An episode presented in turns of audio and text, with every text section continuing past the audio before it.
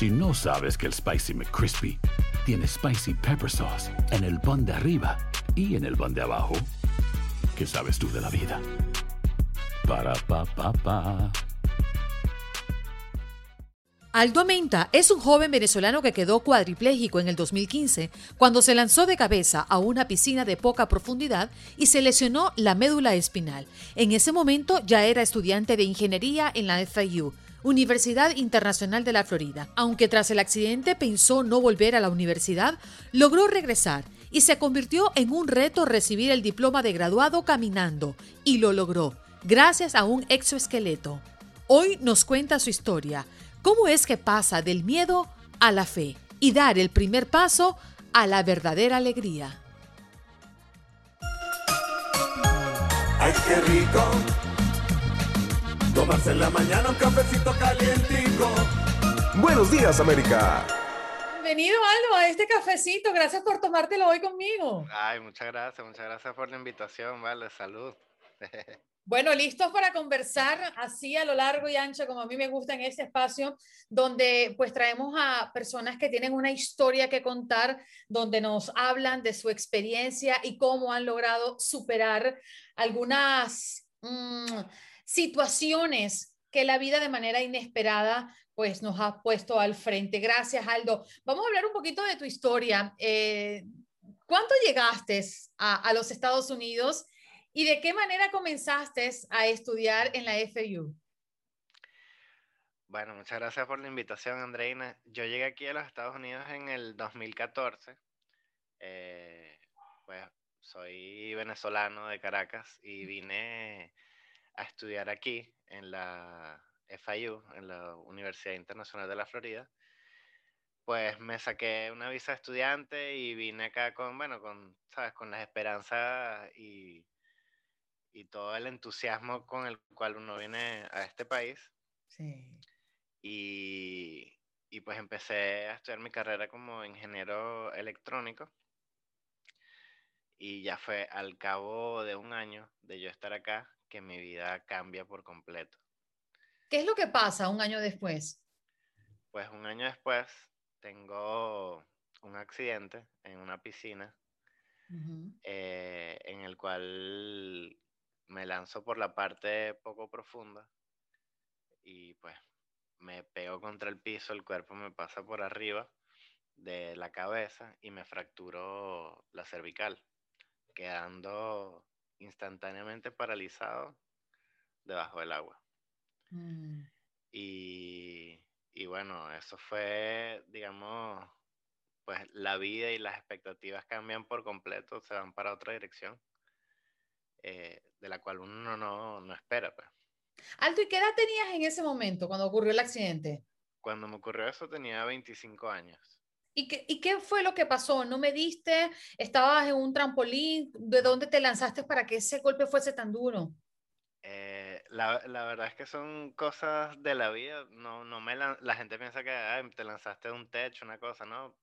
Simplemente desde el borde de la piscina me lancé eh, lo que pasa es que, claro, era oscuro, no estaba bien iluminado el área y digamos que pensaba que esa era la parte como profunda de la piscina, ¿no? Pero digamos que fue un salto como cualquiera, pues, de, clavado, por así decirlo, que, que, siempre me había gustado hacerlo y he nadado, había nadado muchísimo toda mi vida.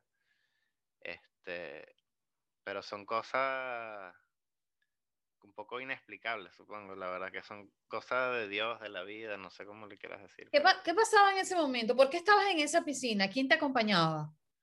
Ah, bueno, en ese momento estaba con unos amigos, habíamos ido a visitar que también estaban eh, llegando aquí a los Estados Unidos y, y, pues habíamos ido a visitar, a saludar y, y eso. Pues.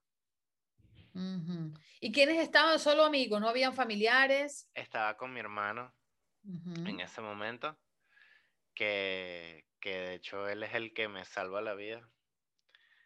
Porque al yo lanzarme, pues con las otras dos personas que estábamos, no pensaban que yo estaba nadando o algo así.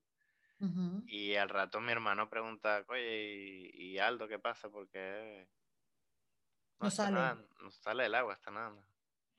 y él se acerca y él pensaba que yo estaba jugando o algo así.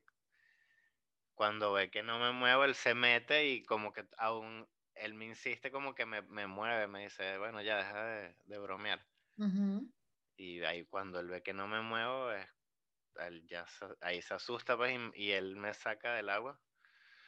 Eh, yo obviamente en ese momento estaba, había perdido el conocimiento eh, y aparte había tragado agua, entonces estaba, bueno, como, como comento, inconsciente. ¿Qué recuerdas tú de ese momento? ¿Tú sentiste el golpe, el dolor, el momento de, que te estaba entrando agua o, no te recuerdas de nada? Tengo algunas imágenes muy puntuales. De hecho, en ese momento me acuerdo, yo recuerdo haber saltado y sentí como un impacto que yo dije, ya va, esto no es normal. Pero en el momento, digamos que que a lo mejor no sentía el, no sentía el dolor. Y lo siguiente, lo siguiente que me acuerdo era yo estar, digamos, en el fondo de la piscina y yo veía, veía el fondo del agua y eso y, no entendía realmente por qué no me podía mover. Y, o sea, y ahí me estaba tragando el agua también, no, no, no me estaba dando cuenta, yo pensé que estaba respirando bajo el agua o algo así. Esos fueron mis últimos, mi último recuerdos. Exactamente eso, estar en el fondo del agua, confundido, sin entender realmente qué es lo que había pasado. y, y, ahí me desmayo, ahí pierdo el conocimiento, cierro los ojos. ¿Qué te cuenta tu hermano de ese momento y cómo llegas tú al hospital? Eh, ¿Qué es lo que te cuenta tu hermano después de salir de eso? Bueno, mi, mi recuerdo termina ahí en ese momento en el, el cual te acabo de mencionar y ya todo lo que viene aquí adelante son lo que él me ha contado y las historias que me han contado. Eh, lo que te comentaba, que él me, había visto en el fondo del agua, que no me movía. Eh, me decía, saca, él me saca del agua. Él me dice hasta el sueldo, yo no sé con qué fuerza te saqué, pero te saqué yo solo del agua para afuera. Eh, llamaron, pues llamaron al 911. Gracias a Dios la, todo llegó súper rápido y ahí fue que me trasladaron a un hospital y después al que, el que estuve permanente por durante casi dos meses, que es el, Jackson. Eh, pues yo estaba, como te había comentado, me había, había perdido el conocimiento y pues me cuentan que fue, fueron unos momentos y días muy críticos en el cual pues a mí me tuvieron que poner en coma, eh, se me paró el corazón por el hecho de haber tragado esa agua de piscina, tenía los pulmones eh, colapsados, súper infectados, y con la lesión medular que afecta, digamos, muchas partes autónomas del cuerpo, incluyendo la respiración, pues estaba súper, súper grave. Aldo, ¿el golpe fue en la cabeza directamente? digamos, eh, yo me pegué un, eh, como tal, como en el mentón, pero lo que pero me pasó el cuerpo por arriba de la cabeza como un alacrán. Entonces realmente lo que me fracturé fue aquí el cuello, la cervical. Es decir, me, me desnuqué, como decimos prácticamente. Claro. ¿Tu hermano es mayor o menor que tú? Menor, menor que yo. ¿Cuántos años? Eh, tiene cinco años menos que yo. O sea que cuando te ocurrió esto, él tenía 20. Correcto. ¿Y son su, es tu único hermano o tienes más hermanos? No, somos nosotros dos, somos nosotros dos. ¿Tus padres dónde estaban? Mis padres en casa, eh, vivían, vivimos todos juntos aquí en Estados Unidos. Pero ellos en casa, pues. Y, y, mi hermano fue el que los llama y les dice, mira, Aldo está grave, tienen que venir al hospital.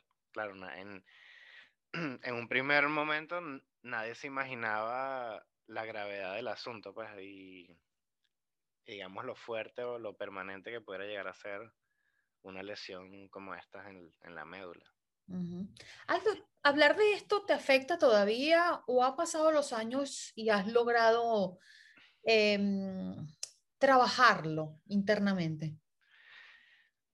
Pues sí, ha sido, han sido unos años de, de mucho trabajo, de internalización, de aceptación. Yo creo que fue lo más difícil a un principio. Ahora yo te puedo contar lo que tú quieras y, me gusta compartir eso. Eh, pero yo creo que fue un momento que en el cual yo pasé un tiempo como de mucha oscuridad, por así decirlo, interna, en el cual no, no aceptaba lo que me había sucedido, ¿sabes? Y me preguntaba era por qué, por qué a mí, por qué, si yo no, ¿sabes?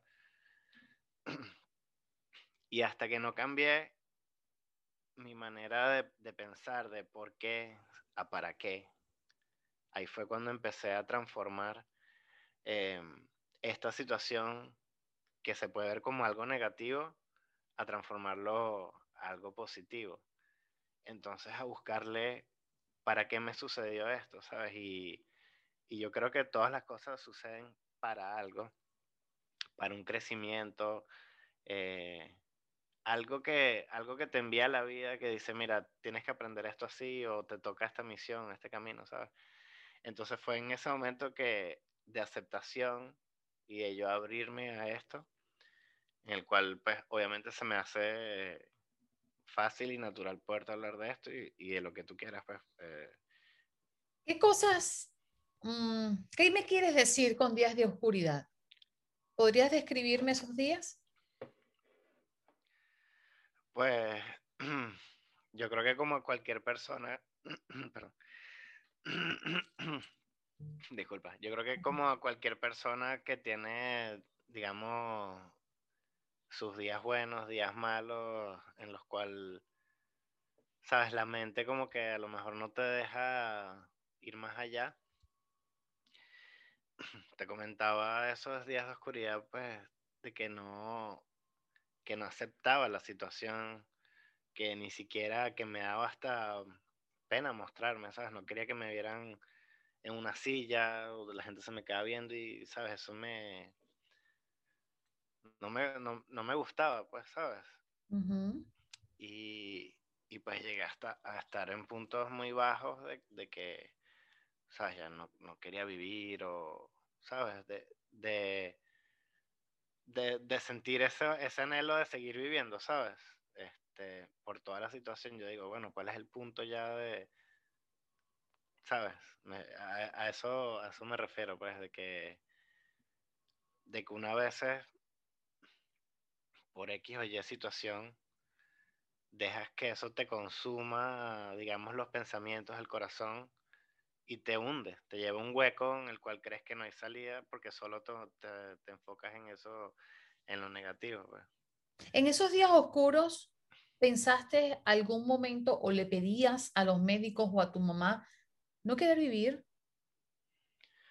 Pues sí, como te comento, me llegó a pasar, sobre todo más a nivel íntimo con mi familia, con mi madre, que, que ha sido como una de mis mayor, o sea, aparte de mi madre, mi mayor confidente, mi mejor amiga. y sí, se lo llegué a decir, perdón.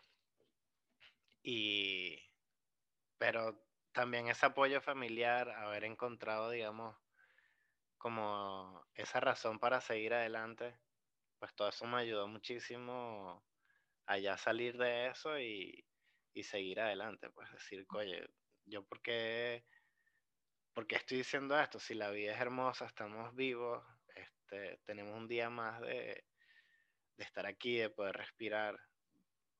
¿Cuánto tiempo pasó, Aldo?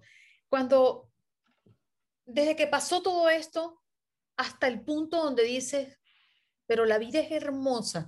¿Cuánto tiempo tuvo que pasar para que tú cambiaras esa manera de ver la vida? Fue un proceso, realmente no, no te sabría decir como que, mira, fue tal día, tal fecha, tal hora, pero fue como un proceso, yo creo que por lo menos el primer año, el primer año y pico más o menos, eh, que uno va transformando eso, ¿sabes? No, a veces no es tan evidente, tan fácil, ah, mira, ya, bueno, vamos a salir de esto. Pero si fueron meses. Claro, por supuesto, por supuesto, para mí sí. Yo, yo voy a aprovecharme de ti, si me permites, porque tú me dijiste hace pocos minutos que puedes hablar de lo que yo quiera.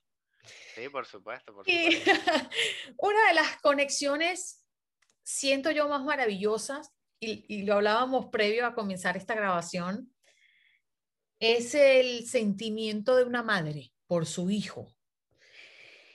Yo creo que después que soy madre me di cuenta de que no existe sacrificios, es decir, uno, uno tiene por instinto la idea y la convicción de ayudar a tu hijo hasta donde sea y a cuesta de lo que sea. Y va a ser siempre un verdadero placer como madre el poder estar allí para darles respuesta a esos días oscuros que puede tener un hijo, ¿no? En tu, con tu madre, ¿podrías darnos algún relato de algún momento íntimo que tuviste durante este proceso con tu mamá que tú digas, wow, esto a mí me marcó? Em, bueno, una, una de las veces es de lo que hablábamos eh, hace poco, que en, esos momentos que, que, que, llegaba a estar como tan bajo de ánimos o de ganas de seguir adelante, ella es la que, una de las personas que siempre me ha dicho, tú sí puedes, vamos a salir de esta, vamos a seguir adelante.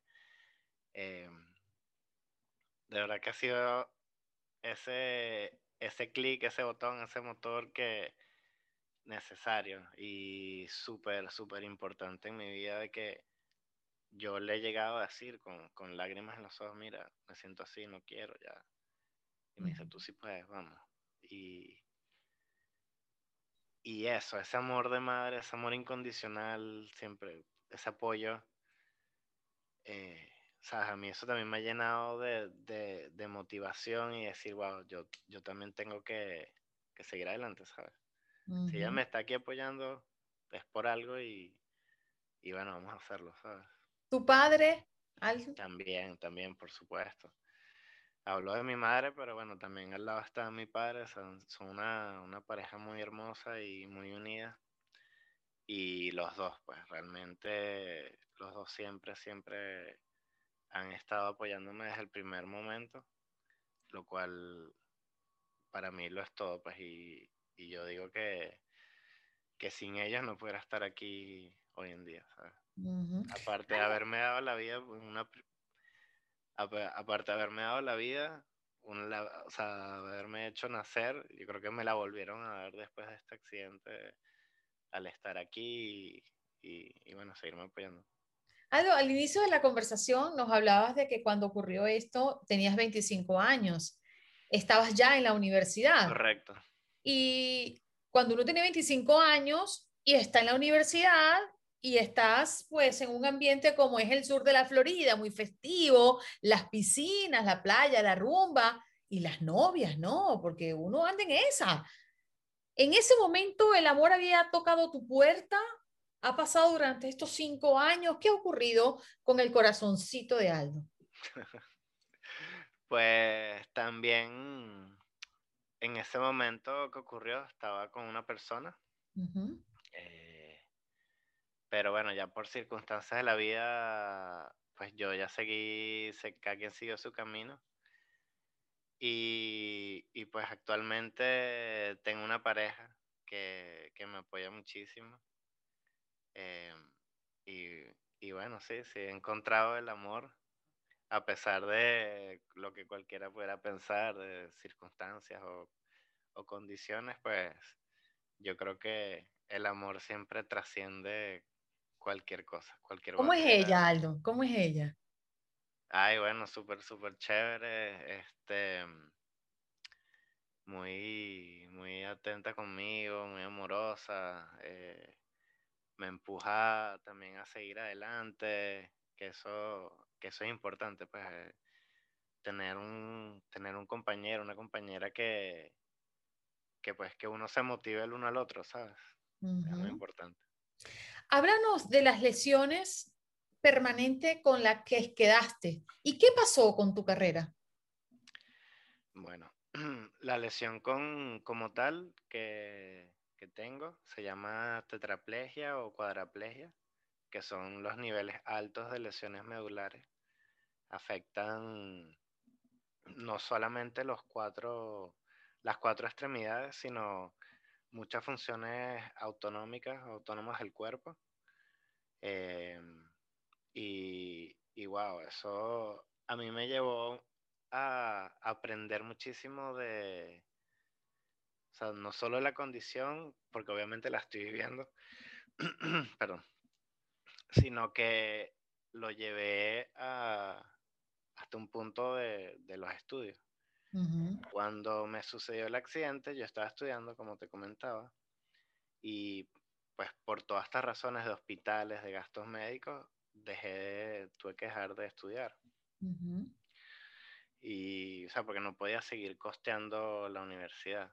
Y uno aquí con, estando con visa de estudiante, pues a juro tienes que estar estudiando como requisito legal. Claro. Entonces llegué a estar un punto en el que, ¿sabes?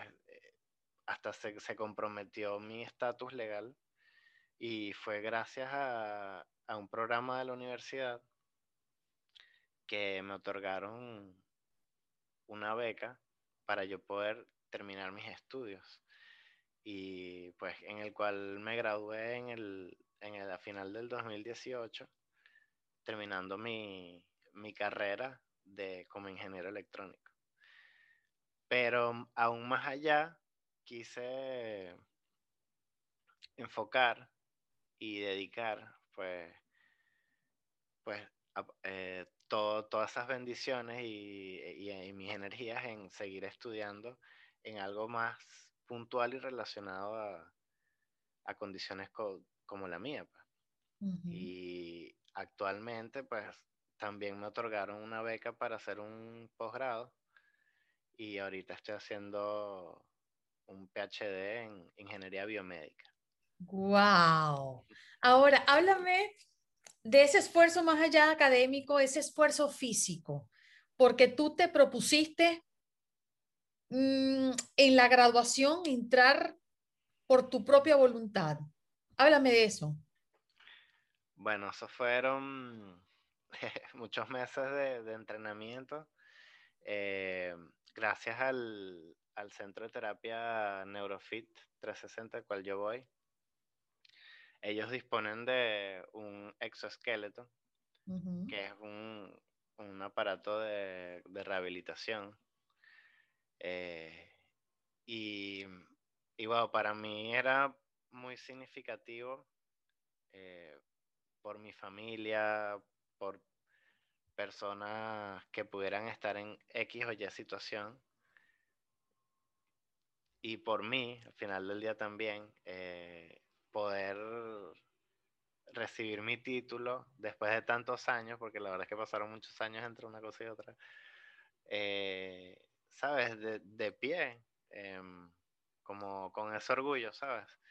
Entonces, pues no, esto, yo le propuse al entrenador y, y normalmente ese aparato se usa para personas que tengan como más movilidad en la parte superior pero aún así nos entrenamos muchísimo y, y bueno, y, ese día pues nos paramos porque, digo no, porque no, ahí no estaba yo solo, pues estábamos todos juntos eh, para obtener ese título. O sea que fue una osadía tuya desafiar a ese aparato porque se suponía que no podías hacerlo. En parte también. Parte. Eres un, eres un abusador. Bueno, de, la mejor manera. Qué bien. La, verdad es que yo creo que algo que me caracteriza es que soy terco en el buen sentido. Como que cuando me propongo algo y me lo pongo entre ceja y ceja, ¿sabes? Me, me dedico a ir a por eso. Entonces, y eso era una de las cosas que tenía en ese momento. ¿Sabes qué me gustaría? Eh, ya han pasado cinco o seis años. De, del accidente, cinco años. Cinco años. Y después de todo lo que has vivido y de lo que no has podido relatar, a grosso modo, en nuestro cafecito del día de hoy, ¿qué mensaje podrías darle a aquellas personas que hoy son inconformes?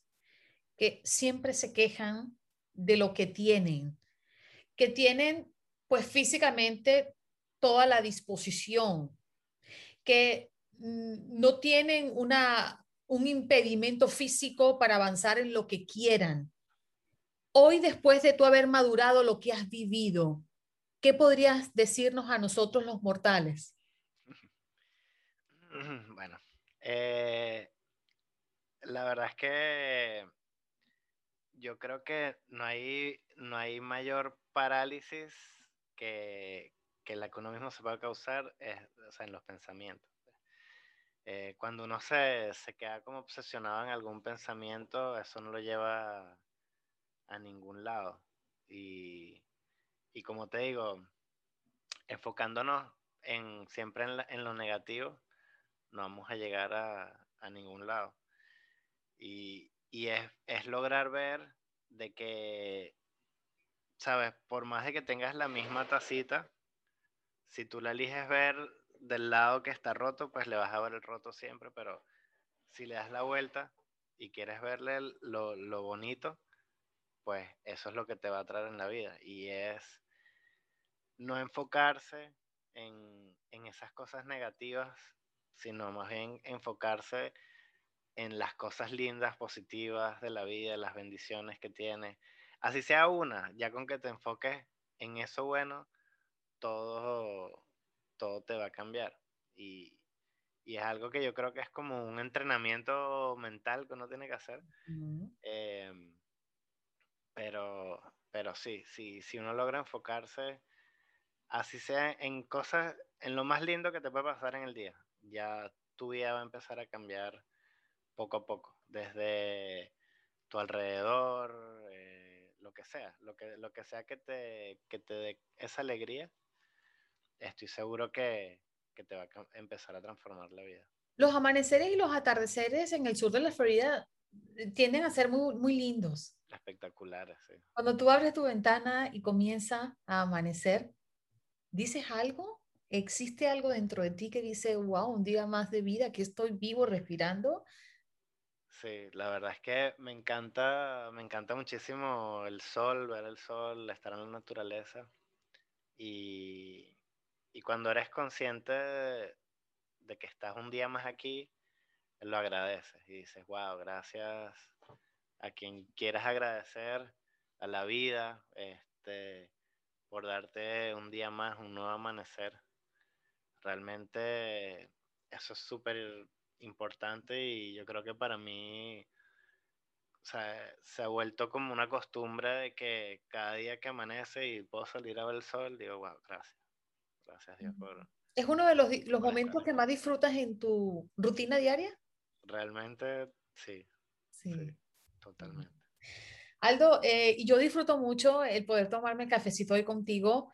Eh, conocía de tu historia hace muchos años, pero no hemos tenido la oportunidad de conversar. Ojalá que después de esta pandemia tengamos la opción de abrazarnos y darte la gracia persona por este tiempo que nos dedicas. No, muchas gracias a ti por la invitación y por supuesto esperando con ansia poder conocerte en persona y darte un abrazote. Un abrazo, cariño, a la distancia. Cuídate mucho. Gracias por todo, gracias por todo. Ay, qué rico. Tomarse en la mañana un cafecito calientico. Buenos días, América. When you need mealtime inspiration, it's worth shopping Kroger, where you'll find over 30,000 mouthwatering choices that excite your inner foodie. And no matter what tasty choice you make, you'll enjoy our everyday low prices, plus extra ways to save, like digital coupons worth over $600 each week. You can also save up to $1 off per gallon at the pump with fuel points. More savings and more inspiring flavors make shopping Kroger worth it every time. Kroger, fresh for everyone. Fuel restrictions apply.